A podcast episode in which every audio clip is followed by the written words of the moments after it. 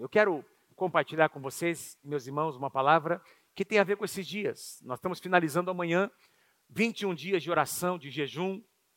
Eu não sei o que você jejuou, não é? Eu não sei se você separou esse tempo para abrir mão de alguma coisa. Lá em casa nós jejuamos é, doce, não é? Não comemos sobremesa, não comemos nenhum doce, e eu estou esperando amanhã, logo depois da reunião da oração, das seis e meia, sete e meia, nós vamos voltar para casa. Aliás, tem uma, um aconselhamento logo depois, né, pastora Mônica? É, depois do aconselhamento, depois da oração, nós vamos voltar para casa e aí comer alguma coisinha e vou comer um pote de açaí com granola, que eu estou com muita vontade de comer. Quem gosta de açaí, levanta a mão aí. Eu gosto demais daquilo. Então, amanhã, vamos comer doces com moderação. Amém, irmãos? Em nome de Jesus. Mas nós é, é, tivemos esse tempo para dedicar, não é? oferecer isso ao Senhor. Eu não sei o que você ofereceu, eu não sei o que você abriu mão nesses dias, não é? O jejum fala de algo que nós abrimos mão para glorificar o Senhor uh, naquela, naquela área.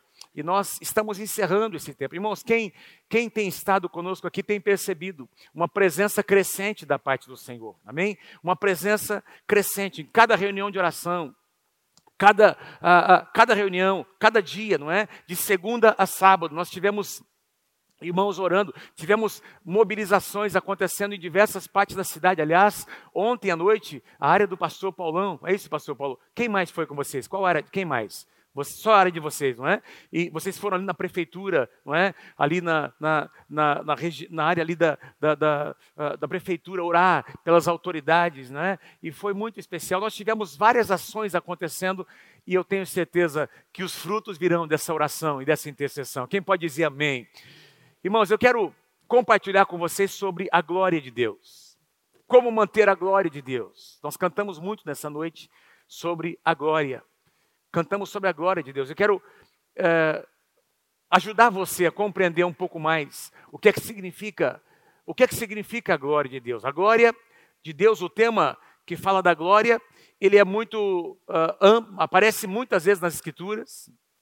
Fala de uma presença, eu vou falar sobre isso, não é? Que se manifestou no Antigo Testamento de uma forma e se manifesta hoje de uma outra maneira, depois que Jesus veio e enviou o Espírito Santo é? Nós temos o Espírito de Deus, nós temos o Espírito Santo em nosso meio. Aliás, o apóstolo Paulo diz, primeira passagem que eu quero ler com vocês está em 1 Tessalonicenses, capítulo 5, versículo 19. Nós temos o Espírito Santo, quem pode dizer amém?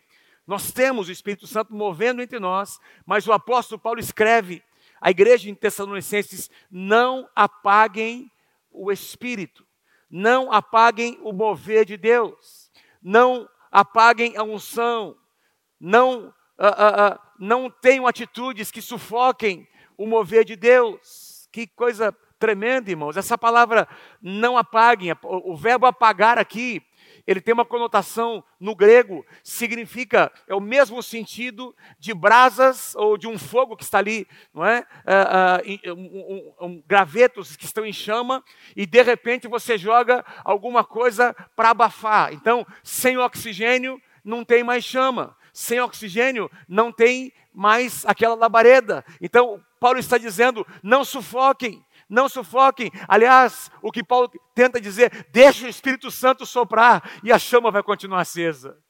Essa é a ideia que o apóstolo diz aqui, quando ele diz, quando ele fala sobre não apagar o Espírito Santo, não é? Deixa a chama continuar queimando, irmãos. A presença de Deus, a presença do Espírito Santo é o que existe mais importante na igreja do Senhor Jesus. Quem pode dizer amém? É o que existe mais importante na nossa casa aquela unção que nos alimenta, aquele poder do Espírito Santo que nos capacita e que nos coloca em movimento, nos faz olhar para frente, nos faz, meus irmãos, sonhar, não é os sonhos de Deus, nos faz desejar coisas que são agradáveis ao coração de Deus. Pastor Pedro uh, ministrou sobre isso na, na, na, no domingo passado, sobre orar a vontade de Deus. Nós aprendemos a orar sobre a vontade de Deus quando nós estamos na presença de Deus quando nós temos comunhão com a presença de Deus.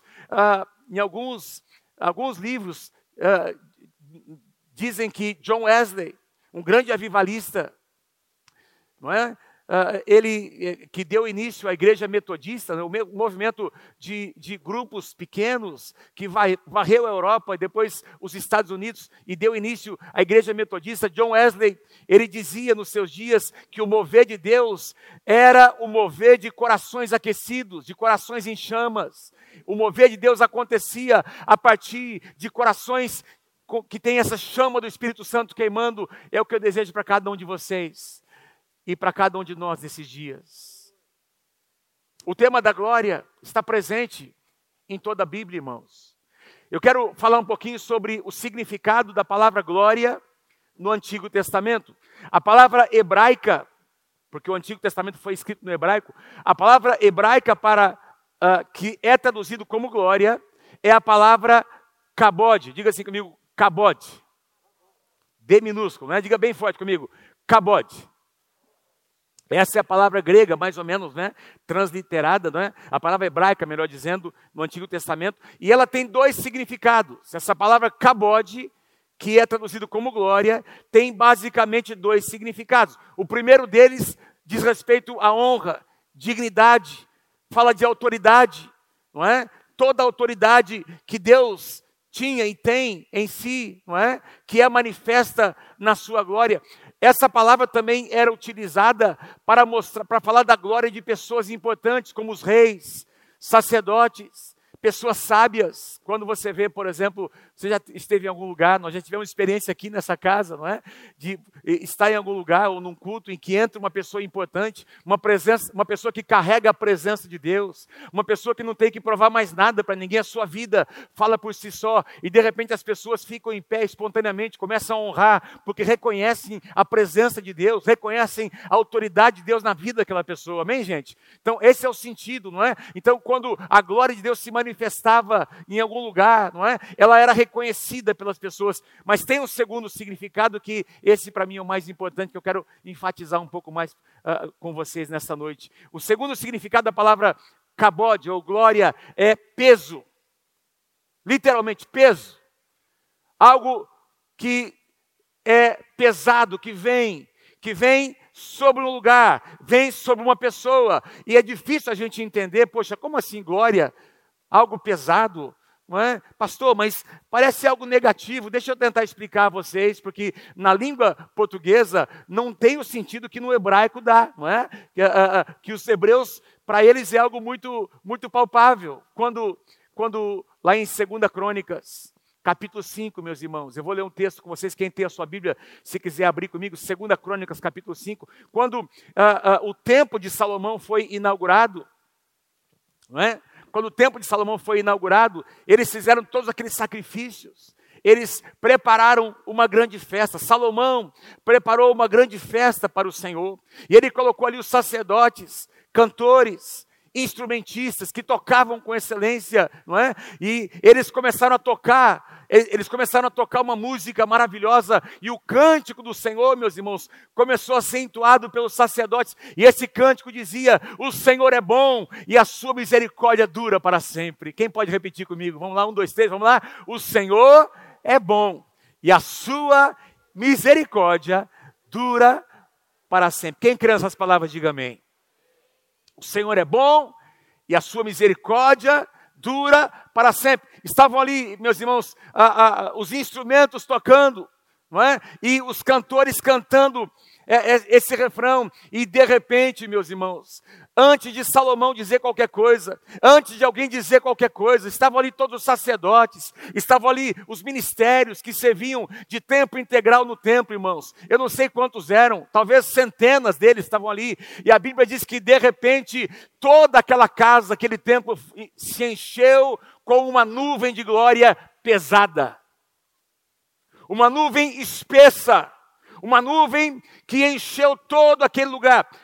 Deixa eu ler com vocês, 2 Crônicas, capítulo 5, versos 13 e 14. Então, uma nuvem encheu o templo do Senhor, de forma que os sacerdotes, presta atenção, não podiam mais desempenhar o seu serviço. Ninguém conseguia mais cantar, ninguém conseguia mais tocar, pois a glória do Senhor encheu o templo. A tradução, meus irmãos, corrigida diz: os sacerdotes não podiam mais ficar de pé por causa da nuvem. Então, tenta enxergar comigo a nuvem descendo, enchendo a casa. E agora, a glória, o peso da glória de Deus faz com que todos se curvem. Se curvem. Eu fico imaginando pastor Luiz. Por que será? Não, não, não, não creio, irmãos, que era apenas algo assim, um medo, não é? Eu não creio que era um temor, no, sentido negativo. Pensa juntamente comigo o peso da santidade de Deus descendo no lugar. O peso da sabedoria de Deus, do conhecimento de Deus, de quem Deus é, um pouquinho só, porque não poderia ser revelado tudo, aquela uma parte, não é? Uma medida do que Deus é, da sua glória, da sua sabedoria, do seu poder, da sua pureza, de um Deus que é totalmente santo. Enche a casa.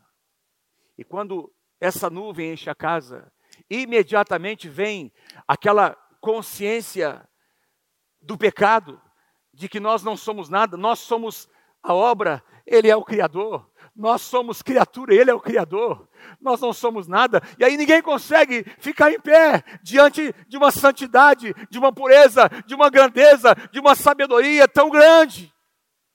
Eles se prostram, eles, eles caem eles se curvam. Não diz aqui quanto tempo eles ficaram. Essa palavra encheu significa a nuvem tomou conta daquele lugar. Meu Deus, faz isso nos nossos dias. Meu Deus, faz isso nas nossas células. Meu Deus, faz isso nas nossas casas. Meu Deus, meu Deus, faz isso no nosso quarto de oração. Faz isso, Senhor. Faz isso, Senhor. Nós temos experimentado aqui nessa casa alguns cultos tão especiais. Nós temos tido algumas conferências tão especiais em que parece que o mover, parece que a glória de Deus desce de uma forma tão especial. Algo acontece, irmãos, para que a glória venha. Não vem por acaso, alguma coisa aconteceu antes. Houve preparação, houve uma atitude. Quem pode dizer amém? E de repente a glória vem. Porque a glória de Deus não, não, não habita em qualquer lugar. Ela vem porque tem um ambiente propício para ela se manifestar. Nós temos experimentado alguns cultos em que eu falei algumas vezes: olha, quem quiser ir embora, fique à vontade. Nós vamos ficar aqui um pouquinho mais. Nós temos experimentado algumas reuniões, algumas conferências, onde a agenda, a programação foi para o espaço. Foi para o espaço, não, caiu em terra, caiu por terra, né? porque o mais importante era deixar o mover de Deus acontecer. Louvado seja o nome do Senhor. No mesmo Antigo Testamento, nós vamos encontrar, eu citei aqui uma nuvem, não é? A nuvem esteve presente quando Israel saiu do deserto, saiu da, da, da, do Egito, não é? lembra? Israel sai do Egito, e a Bíblia diz que logo ao saírem do Egito, eles se colocam o Egito está atrás, e agora Moisés e Arão estão contemplando o deserto, e meus irmãos estão ali buscando uma direção de Deus, de repente a nuvem aparece. A nuvem de glória. E aí eles entenderam que a nuvem, Shekinah, traria direção. Logo depois, vocês se lembram, o exército de Faraó veio do encalço de, de Israel, e essa nuvem se colocou entre Israel e o exército do Egito, se transformando numa coluna de fogo, impedindo que os egípcios vieram, viessem contra os israelitas durante as noites. Essa coluna se formava. Já pensou você de noite, irmãos, abrir a janelinha da sua tenda ali, puxar um pouquinho, né, a sua tenda e ver aquela coluna de fogo vinda dos céus, porque de noite Assim como de dia o deserto é muito frio, de noite é muito, aliás, durante o dia é muito quente, de noite é muito frio, e tinha essa coluna de fogo, meus irmãos. De dia tinha sombra para toda a nação que caminhava no deserto, e durante o dia uma coluna de fogo que aquecia o povo de Deus. A glória de Deus presente. Visivelmente. Então a gente encontra essas manifestações da glória de Deus quando Moisés, por exemplo, subiu no Monte Sinai para receber as tábuas da lei, a Bíblia diz que Josué subiu até um determinado ponto do monte, Moisés foi um pouco mais acima, e aqui embaixo do monte, toda a nação de Israel, diz que eles olhavam para cima e eles enxergavam a presença da glória de Deus se manifestando como um fogo consumidor.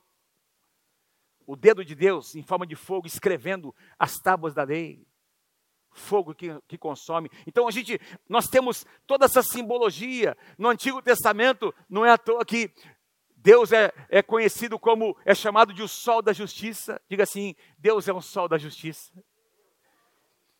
Pensa um pouquinho, como é que funciona esse sol, não é? Esse planeta em chamas, que tem uma energia incalculável que, que está aí, é? Explodindo, explosões, enfim, e uma energia um calor intenso, mas que nunca se consome. É só Deus, irmãos. Não existe vida na terra sem o sol. Diz que a terra está localizada exatamente no lugar onde uh, uh, a vida, para proporcionar a vida. Se, se a terra estivesse um pouco mais distante, então nós congelaríamos. Se estivesse um pouco mais próxima, seríamos consumidos pelo calor. Está exatamente na posição que tem que estar. Nós sentimos o calor, nós sentimos a energia. Os raios do sol nos abençoam, a fotossíntese nas plantas, nos animais, tudo depende da luz solar. Mas se você começar a olhar para a luz do sol, você vai ficar cego. De tão intenso que é, isso mostra, fala, nos fala da, da glória de Deus. Irmãos, nós não podemos contemplar toda a glória. Essa nuvem que desceu foi só uma medida. Esse encontro que Moisés teve no Sinai e outras vezes que a Bíblia diz que ele estava na presença de Deus e o seu rosto começava a brilhar tão intensamente que as pessoas não conseguiam olhar no seu rosto, tinha que colocar um véu. Era só uma medida. Só uma medida. Um pouquinho do que Deus é. Vocês imaginam como será na segunda vinda do Senhor Jesus Cristo? A Bíblia nos diz que nós então o veremos como ele é. Ele vai, vai ele será tudo em todos. Nós conheceremos toda a sua glória, mas não nesse corpo.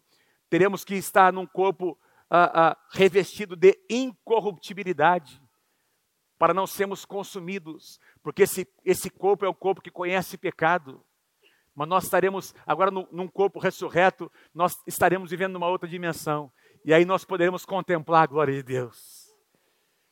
Irmãos, a glória é algo tão lindo, tão maravilhoso. E, e nós nós vamos encontrar, por exemplo, no Novo Testamento, eu podia falar muito sobre isso, não é? A glória no Antigo Testamento era algo que se manifestava por sinais, toda uma simbologia, mas a Bíblia vai nos dizer em João capítulo 1, verso 14, que agora a glória de Deus se manifesta por meio de um homem. Quem é esse homem? O Messias. João capítulo 1, versículo 14, e o Verbo se fez carne e habitou entre nós. E aí repete comigo lá, irmãos, vamos lá. E vimos a sua glória. Vimos a sua glória. Tocamos a sua glória. Provamos a sua glória. O mesmo João vai nos dizer no começo da sua primeira carta: eu estou falando sobre aquilo que eu vi, que eu toquei, que eu presenciei, que eu testemunhei. Eles viram, eles tocaram, a glória de Deus se manifestou por meio de Jesus Cristo. Nunca houve tantos milagres, sinais e maravilhas, libertação, restauração, num tempo tão pequeno, porque toda a plenitude da divindade, como diz em Colossenses, não é? Estava em Jesus Cristo. E os homens conheceram, os homens experimentaram essa glória. E aí, quando Jesus vai até os, é levado aos céus, ele envia o Espírito Santo para que o Espírito Santo hoje manifeste a glória de Deus no nosso coração para que cada um de nós possamos ser a expressão da glória de Deus na terra. Quem pode dizer amém? Quem aí tem o Espírito Santo dentro do seu coração? Então você tem a glória de Deus no seu coração. Você é o templo do Espírito Santo. Que coisa mais linda, irmãos. Eu podia ministrar sobre isso, mas eu quero voltar no Antigo Testamento. Eu quero conversar com vocês sobre algo que ocorreu nos dias em que o profeta Samuel havia sido trazido ao templo, era um menino ainda, uma criança, crescendo na casa do Senhor. E algo acontece em 1 Samuel capítulo 4. Israel ainda era governado por juízes, os reis não estavam ainda governando Israel, e nessa época o Eli não apenas ocupava a função de sumo sacerdote, mas era também um dos juízes, era um juiz, era aquele que julgava Israel como, como juiz. E o tabernáculo de Moisés havia sido trazido, depois que eles entraram na terra prometida, havia sido trazido para uma cidade chamada Siló. Nessa cidade estava ali o tabernáculo de Moisés, com todos aqueles móveis, inclusive com a arca da aliança no Santo dos Santos. E a Bíblia diz, 1 Samuel capítulo 4, que os filisteus vieram pelejar contra Israel, meus irmãos. E nessa peleja, porque Israel estava andando longe dos caminhos do Senhor, quatro mil soldados israelitas morreram no campo de batalha. Vou ler com vocês aqui a reação que eles tiveram. 1 Samuel capítulo 4, versículos 3 e 4. Quando os soldados voltaram ao acampamento, as autoridades de Israel perguntaram por que o Senhor deixou que os filisteus nos derrotassem. Então os soldados foram para a guerra, quatro mil foram mortos. Quando eles retornam, os anciãos de Israel começam a questionar a fidelidade, o poder de Deus. Como é que isso aconteceu? Por que Deus permitiu isso acontecer? Irmãos, nem sempre as coisas que acontecem é porque Deus é culpado. Mas se Deus é, se Deus é tão amoroso, por que, que Ele permitiu isso? Se Deus é tão grande, se Ele tem um poder, por que, que Ele está permitindo isso acontecer? Irmãos, muitas coisas acontecem, não é por causa de Deus, é por nossa causa. Aí nós precisamos entrar no contexto para entender, mas eles, mas por que, por que Deus permitiu? Aí eles acrescentaram uma outra declaração: vamos a Siló, os anciãos disseram, vamos a Siló, onde lá está o tabernáculo, e vamos buscar a arca da aliança lá do Santo dos Santos, para que Ele, para que Deus vá conosco, porque, através da arca, que representava a presença de Deus, para que Deus vá conosco para o campo de batalha, para que nós vençamos, para que Ele nos salve dos nossos inimigos. Então mandaram trazer de Siló a arca da aliança, a arca do Senhor dos exércitos, que tem o seu trono entre os querubins. A tampa da arca era um móvel de 1,10m mais ou menos de comprimento, 70 de altura, 70 de largura, dois querubins esculpidos em cima de ouro, não é? E aí Deus tinha dito para Moisés: Eu vou falar com você no meio das asas dos, dos, querubins, a minha glória vai se manifestar naquele lugar. Irmãos, o que, a, arca da aliança era, era um móvel que representava a glória de Deus, mas a arca não era glória. Vou repetir: a arca da aliança era um móvel que representava a glória de Deus, mas a arca da aliança não era a glória. A arca da aliança não era a presença. E aí os, eles dizem: não, vamos levar a arca, porque tendo a arca, nós vamos obter vitória. Então mandaram trazer de Siló a arca da aliança do Senhor dos Exércitos, aliás, a, a, arca da aliança do Senhor dos Exércitos, que tem o seu trono entre os querubins, e os dois filhos de Eli, Ofni e Finéias, guarde esse nome, diga assim comigo, Ofni e Finéias. Guarde esse nome, irmãos. Acompanharam a Arca da Aliança, Ofni e Finéias. Quem eram esses homens? Filhos do sumo sacerdote Eli, que também era juiz de Israel. Eles oficiavam como sacerdote. Deixa eu resumir a história. Homens terríveis. Pecavam diante do Senhor. Quando as famílias traziam os animais para serem sacrificados na lei de Moisés. O que, é que Deus disse? Olha, quando os animais forem sacrificados, uma parte desses animais será para o sustento dos sacerdotes que não tinham herança em Israel. Eles poderão comer, mas a carne mais gorda, a carne mais saborosa, Deus disse: Eu quero que vocês coloquem no meu altar. Eu quero que vocês ofereçam o melhor. Ofereçam a picanha. Deus disse: Eu quero sentir o cheiro da gordura da picanha queimando. É bom, não é, gente?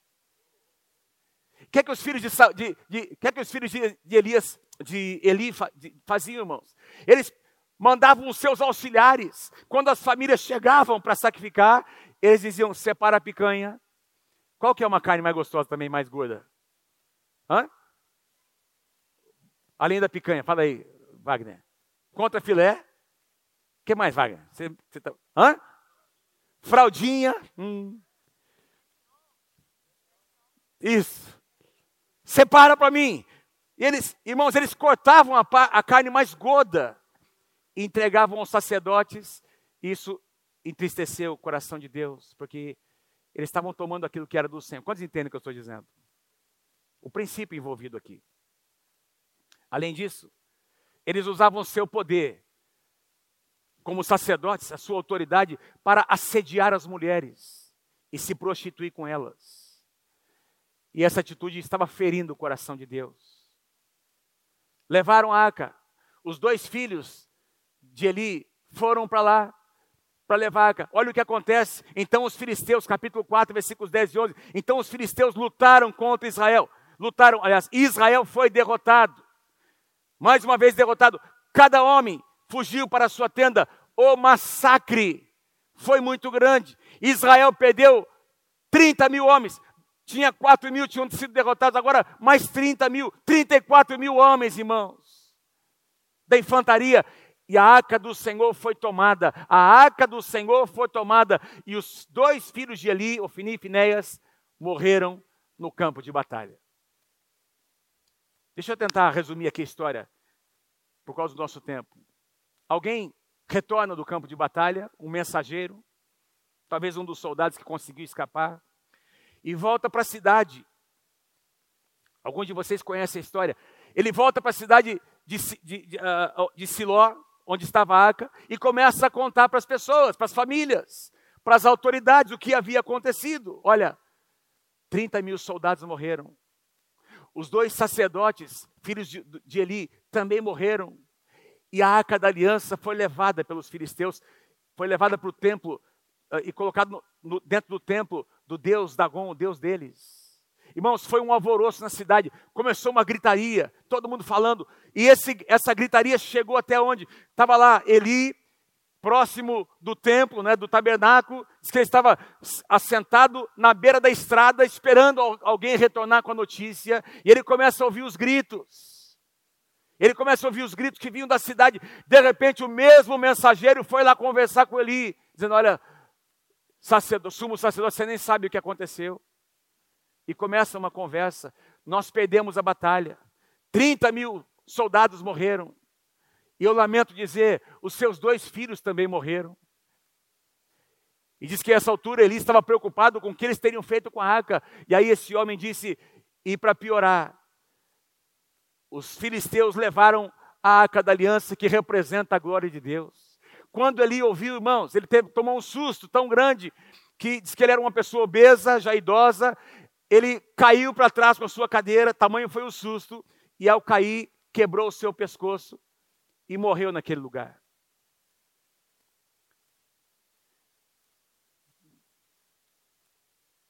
A esposa de um dos dois rapazes estava grávida, já para dar à luz. E o mensageiro foi conversar com ela sobre o que havia acontecido com o seu sogro, com o seu marido, no campo de batalha. Quando essa moça ouve, e ainda ouve que eles levaram, os filisteus levaram a arca da aliança, meus irmãos. Essa mulher entrou em trabalho de parto, começou a ter dores de parto, tamanha foi a sua agonia, e a Bíblia diz que ela morreu, gerando um filho, mas antes de dar a luz, ela deu o um nome para o filho. Qual foi o nome que ela deu? Quem sabe? Quem sabe? Icabode, que significa a glória de Deus se foi. A glória de Deus não está mais entre nós. Cabode significa glória. Cabode significa a glória foi retirada.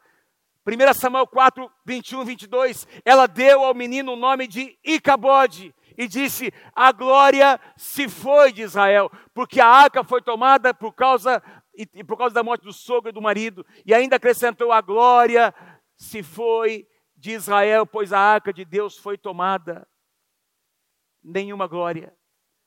A unção saiu. A unção não está mais presente.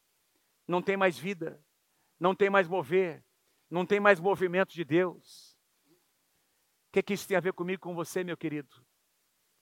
que é que isso tem a ver comigo, com a nossa casa, com você, com a sua família, com a igreja, com a célula onde você participa?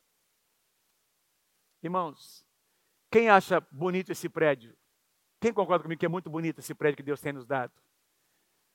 Quem, quem aqui é grato a Deus pelo que Deus tem feito nesse lugar? Há muita gratidão no nosso coração, mas esse lindo prédio não significa nada sem a glória de Deus.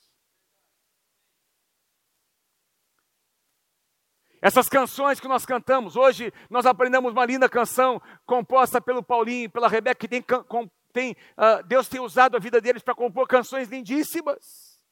Sabe que se alguém tem muitos compositores, irmãos, que compõem muitas canções, mas não tem a presença de Deus, não tem a unção de Deus. Pode ser até bonita, mas não toca, não faz, o milagre não acontece. Uma canção composta debaixo da glória de Deus, milagres vão acontecer quando essa canção for cantada. As nações serão curadas pelo poder de Deus. Não é por causa da letra, é por causa da glória de Deus. Nós queremos ver a glória de Deus descendo nas nossas células, nas nossas casas, lá no, no nosso quarto da oração. Nós queremos. Quem está comigo aí, diga amém em nome de Jesus. Nós não podemos viver sem a glória de Deus, irmãos. Nós não podemos viver sem a presença de Deus. Eu quero dizer a vocês: a única coisa que importa mesmo é ter a glória de Deus repousando na igreja. Repousando na igreja. Por que Israel perdeu a glória? Eu quero rapidamente sugerir a vocês três, três situações que afastaram a glória. Em primeiro lugar, irmãos, eles não compreenderam as novas estações que Deus estava trazendo, novos, os novos tempos, estações.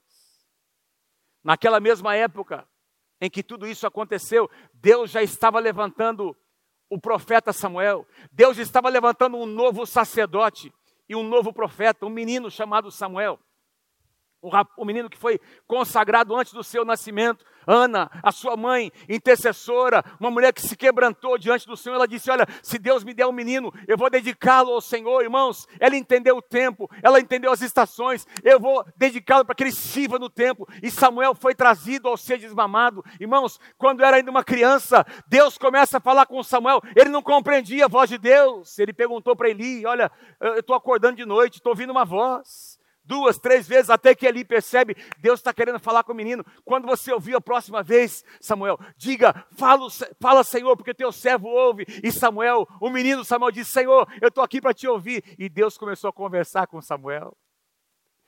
Deus começou a conversar com o menino, irmão. Eu creio que Deus vai encher, a glória de Deus vai descer sobre o coração de crianças, de adolescentes, de pré-adolescentes, que serão cheias da glória e cheias do poder de Deus nessa geração. E a Bíblia diz que Samuel começou a receber revelações de Deus, palavras proféticas, inclusive sobre as situações que estavam acontecendo. Porque os filhos de Eli eram pecadores, estavam assim ferindo o coração de Deus, mas enquanto isso, Deus já estava levantando uma nova geração, alguma coisa nova já estava acontecendo. E aí você precisamos ter olhos espirituais para perceber o que Deus está fazendo. No meio de um caos, de uma pandemia como essa, Deus está fazendo alguma coisa nova. E nós precisamos perceber. Quem está comigo, diga amém.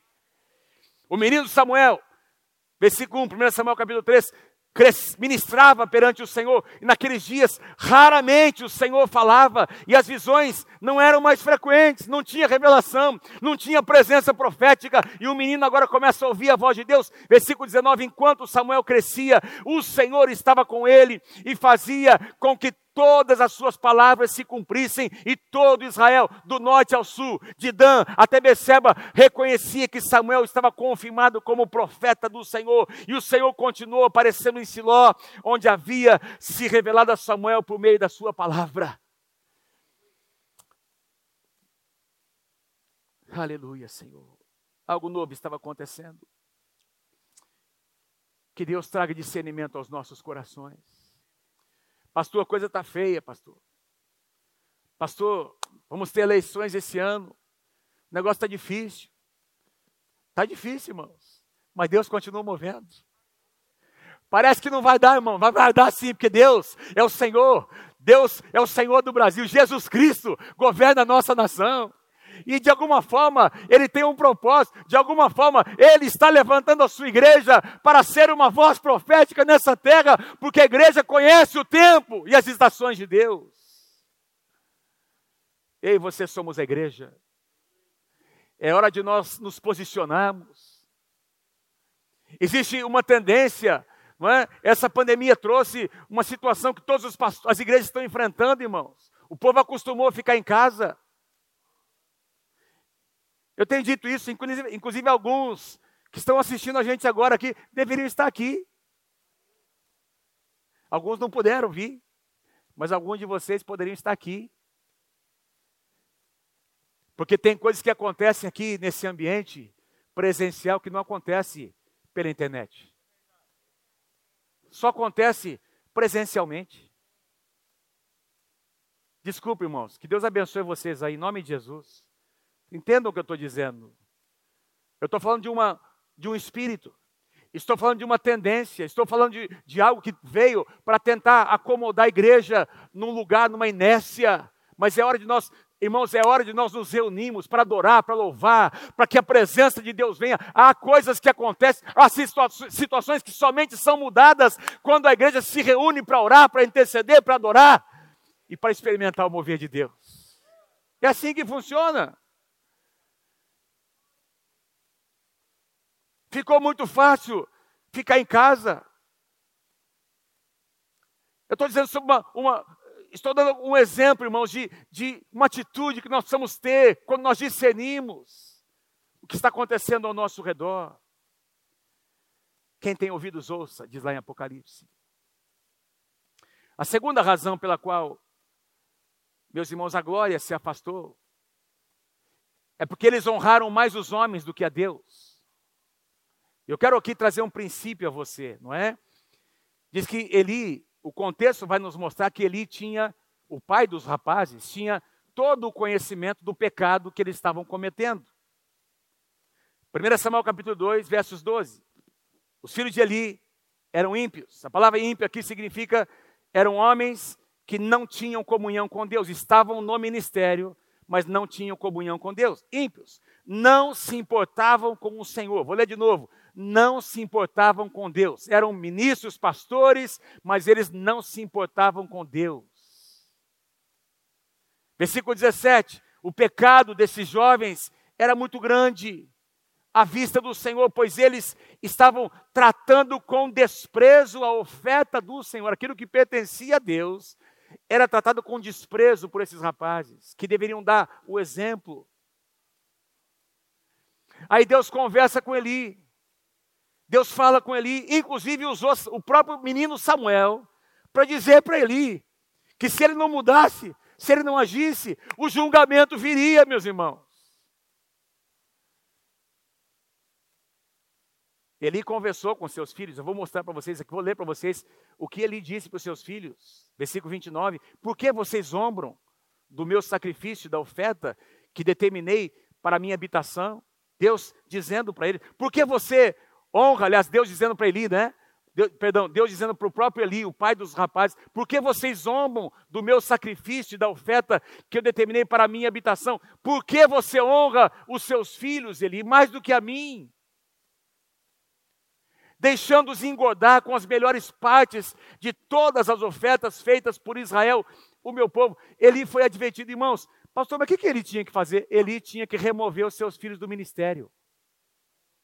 Não é só falar, meu filho, por favor, para de fazer isso. Não, espera um pouquinho, não vai parar.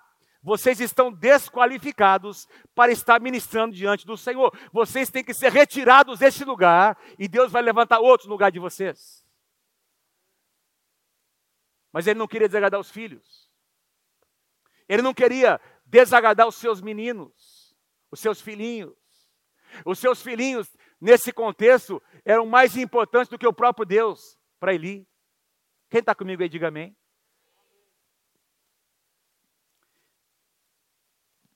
Permitiu que eles continuassem desonrando a Deus e fazendo o povo de Israel pecar.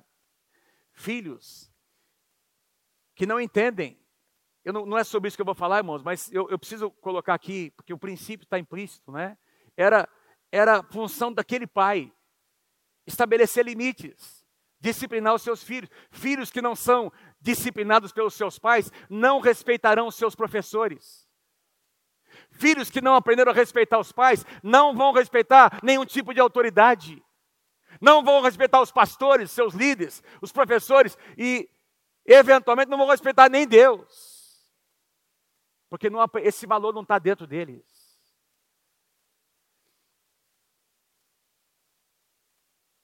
Mas eu quero chamar a tua atenção para algo mais sutil, mais importante do que a questão da disciplina.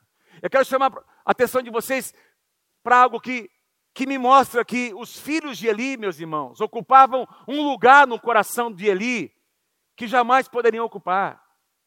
Porque quando Deus conversa com esse homem, chamado Eli, que conhecia a voz de Deus, dizendo: Olha, trata os seus filhos, e ele vai até um certo ponto, ele não vai até o final. Ele trata pela metade, ele está passando uma mensagem para o próprio Deus. Os meus filhos são mais importantes do que você. Então, os filhos de Eli ocupavam um lugar no coração de Eli que eu posso chamar de idolatria. Eli, meus irmãos, tinham os seus filhos num lugar que só pertencia a Deus. E eu estou aqui para dizer a vocês, lembrar vocês que Deus sempre quer ser o primeiro e o único. Deus não divide a sua glória com ninguém. Não dá para você colocar uma pessoa nesse lugar, porque pode não ser o seu filho, a sua filha, pode ser o seu trabalho, o seu ídolo, pode ser o seu marido, pode ser a sua esposa, pode ser a sua casa, os seus estudos, pode ser os seus bens, as suas riquezas. Essa questão dos bens e das riquezas é algo tão sério que lá no Novo Testamento, quando Jesus fala sobre a quem você ama mais, Jesus fala sobre dois senhores. E ele diz lá em Mateus capítulo 6: ninguém pode servir a dois senhores, porque ou há de odiar a um e amar o outro, ou se dedicar a um e desprezar a outro. Não podeis servir a Deus e as riquezas que Jesus chama de mamão, de um Deus. Algo que ocupa o lugar que só pertence a Deus no nosso coração. Quase entendem o que eu estou dizendo? Quando nós honramos alguma coisa ou alguém mais do que a Deus, isso é idolatria. Eu posso dizer a vocês que Eli, de alguma forma, idolatrava os seus filhos, porque eles se tornaram mais importantes do que o próprio Deus. Jesus deixou bem claro que não, não há espaço para dois senhores. Ou nós amamos a Deus, ou vamos amar alguma coisa ou alguém. Eu quero amar o meu Deus. Quem quer amar Deus de todo o seu coração, levanta a sua mão. Amarás o Senhor teu Deus de todo o teu coração, com toda a tua força, com tudo que você tem.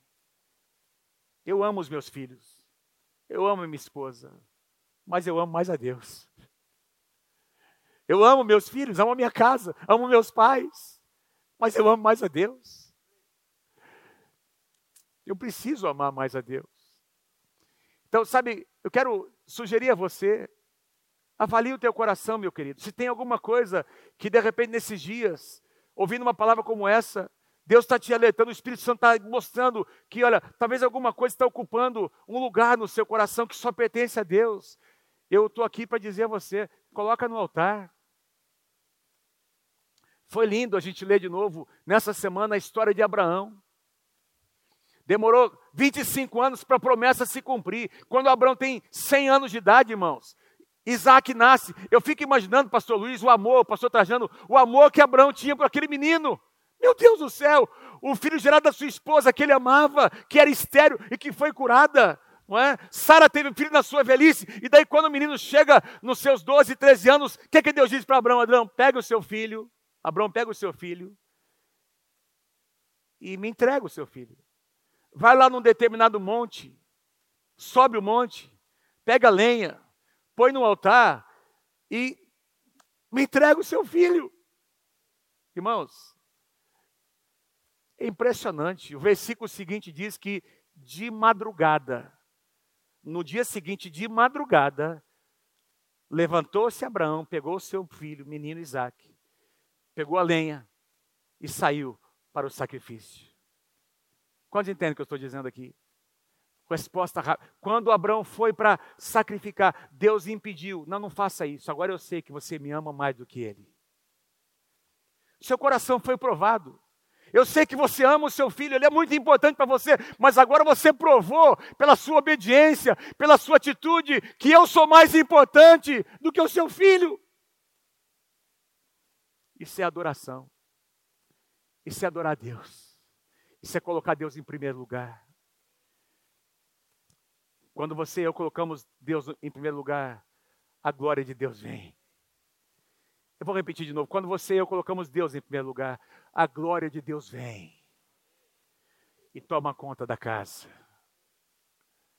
Em terceiro e último lugar, eles valorizavam, valorizaram mais o ritual, mais a forma, mais a religião do que a presença. Ah, vamos trazer a arca. Ela, ela vai garantir a nossa vitória. Mas pera um pouquinho, a arca era um símbolo da presença. A arca não era o mais importante, a arca apontava para a presença. O que era importante era a presença e não a arca. Então eles valorizaram a forma, o ritual. Meus irmãos, imagine, é, é como se eles quisessem usar a arca da aliança como um amuleto. É esse móvel que vai garantir a nossa vitória. Se eu abrir o Salmo 91 e deixar aberto lá na sala da minha casa, nenhum capeta vai resistir. Irmãos, todo capeta do inferno sabe, conhece o Salmo 91. Que eu quero ver se o capeta, todos os capetas do inferno conhecem o poder de Deus está dentro do teu coração. A Bíblia diz que até os demônios, Tiago diz que os demônios creem, conhecem a palavra, creem e estremecem. Eles conhecem a palavra, eles conhecem a letra. Certa ocasião, os caras quiseram expulsar o demônio, um demônio dos, eu citei isso outro dia aqui, não é? Em nome do Deus a quem Paulo prega, nós te expulsamos. O que é que os demônios fizeram? Paulo nós conhecemos. O Deus que ele prega, nós também conhecemos. Quem são vocês? Mas Rapaz, eles cumpriram aquele versículo, perna para quem tem, né? Como é que é? Os, os, endemoniados saíram atrás daqueles caras, filhos de serva, deram uma surra neles, saíram envergonhados daquele lugar. Você não pode expulsar um demônio, em nome do Deus do pastor Samuel. Eu me lembro de algumas ocasiões que meu pai, eu ia com ele para gente para orar em alguns lugares, não é? Onde tinham pessoas com opressão. A gente entrava na casa. Meu pai não dizia nada, irmãos. Era meu pai pisar na casa, o demônio manifestava. Por quê? Porque o pastor Samuel carregava a presença de Deus. Agora eu não posso orar, olha, eu te expulso em nome do, do, da unção que o pastor Samuel carrega. Não, eu te expulso em nome do sangue de Jesus e da unção que, carrega, que eu carrego no meu coração. Eu te agora me posiciono em nome do Senhor Jesus. Essa é a diferença. Quando você carrega a glória, quando você tem a presença, os demônios sabem quem você é. Quem pode dizer amém? Quem pode dar um aplauso mais forte ao Senhor? Que tua glória venha, Senhor. Que a tua glória desça, Senhor, sobre nós. Que a tua glória desça sobre nós, Senhor. Perderam a batalha, irmãos. Foram envergonhados.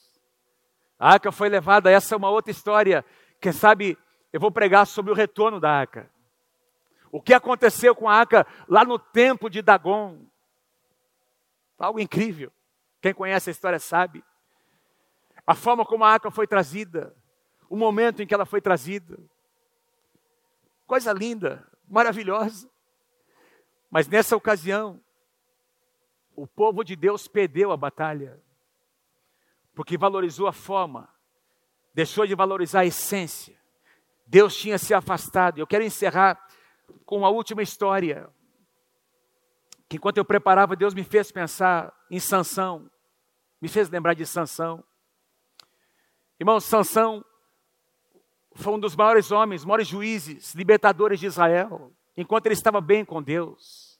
Um homem que foi consagrado ao Senhor antes de nascer. O anjo do Senhor apareceu aos seus pais. esse será o nome dele, ele será consagrado.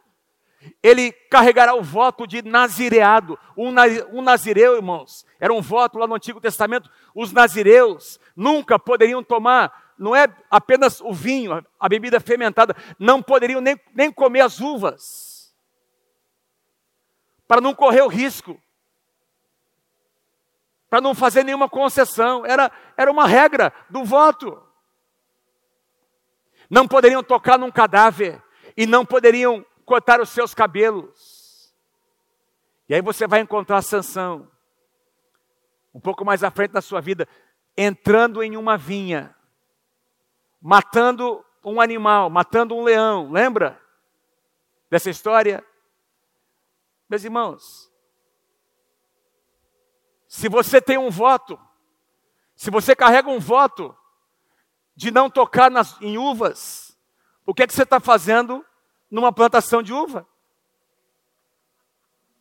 Se você carrega um voto de não poder tocar em cadáveres, como é que você vai tocar? Porque Sansão foi, matou aquele leão, e no dia seguinte ele volta, ou, ou, não sei quanto tempo depois, tem ali um favo de mel na carcaça daquele leão, e ele toca, ele come, ele toca naquele cadáver. Se você carrega um voto, é o seu voto diante do Senhor, não é?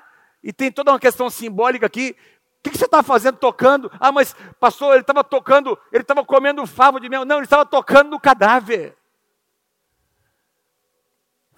E aí foi só mais um passo. Ele se envolve com uma prostituta.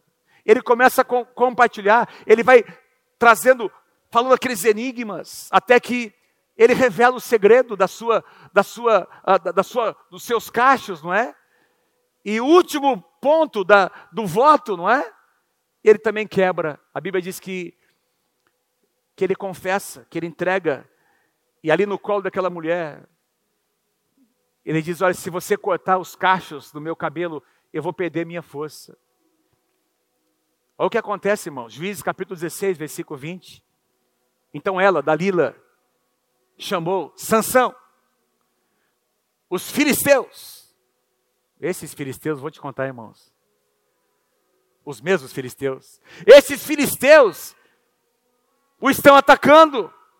E aí Sansão acordou do seu sono e pensou: "Ah, eu vou sair como antes, como das outras vezes, e eu vou me livrar desses inimigos". Mas, amados, quando ele acordou de fato, ele percebeu. Ele não sabia que o Senhor já o tinha deixado. Ele não tinha percebido que Icabode, a glória tinha se afastado. A presença de Deus tinha se afastado, a unção já tinha saído. Porque ele foi negociando, foi fazendo concessões. Eu estou aqui para dizer a você nessa noite: não faça concessões em nome de Jesus. A gente não vai percebendo como a presença, como a unção vai, vai sumindo, vai desaparecendo. A gente conseguia, a gente fazia algumas coisas que a gente não faz mais. A gente orava numa medida que não ora mais. A gente tinha um compromisso de manter a nossa vida devocional e a gente vai relaxando, a gente vai abrindo mão, a gente vai, irmãos, fazendo concessões que nós jamais deveríamos fazer. E vamos tocando em coisas que nós não deveríamos tocar.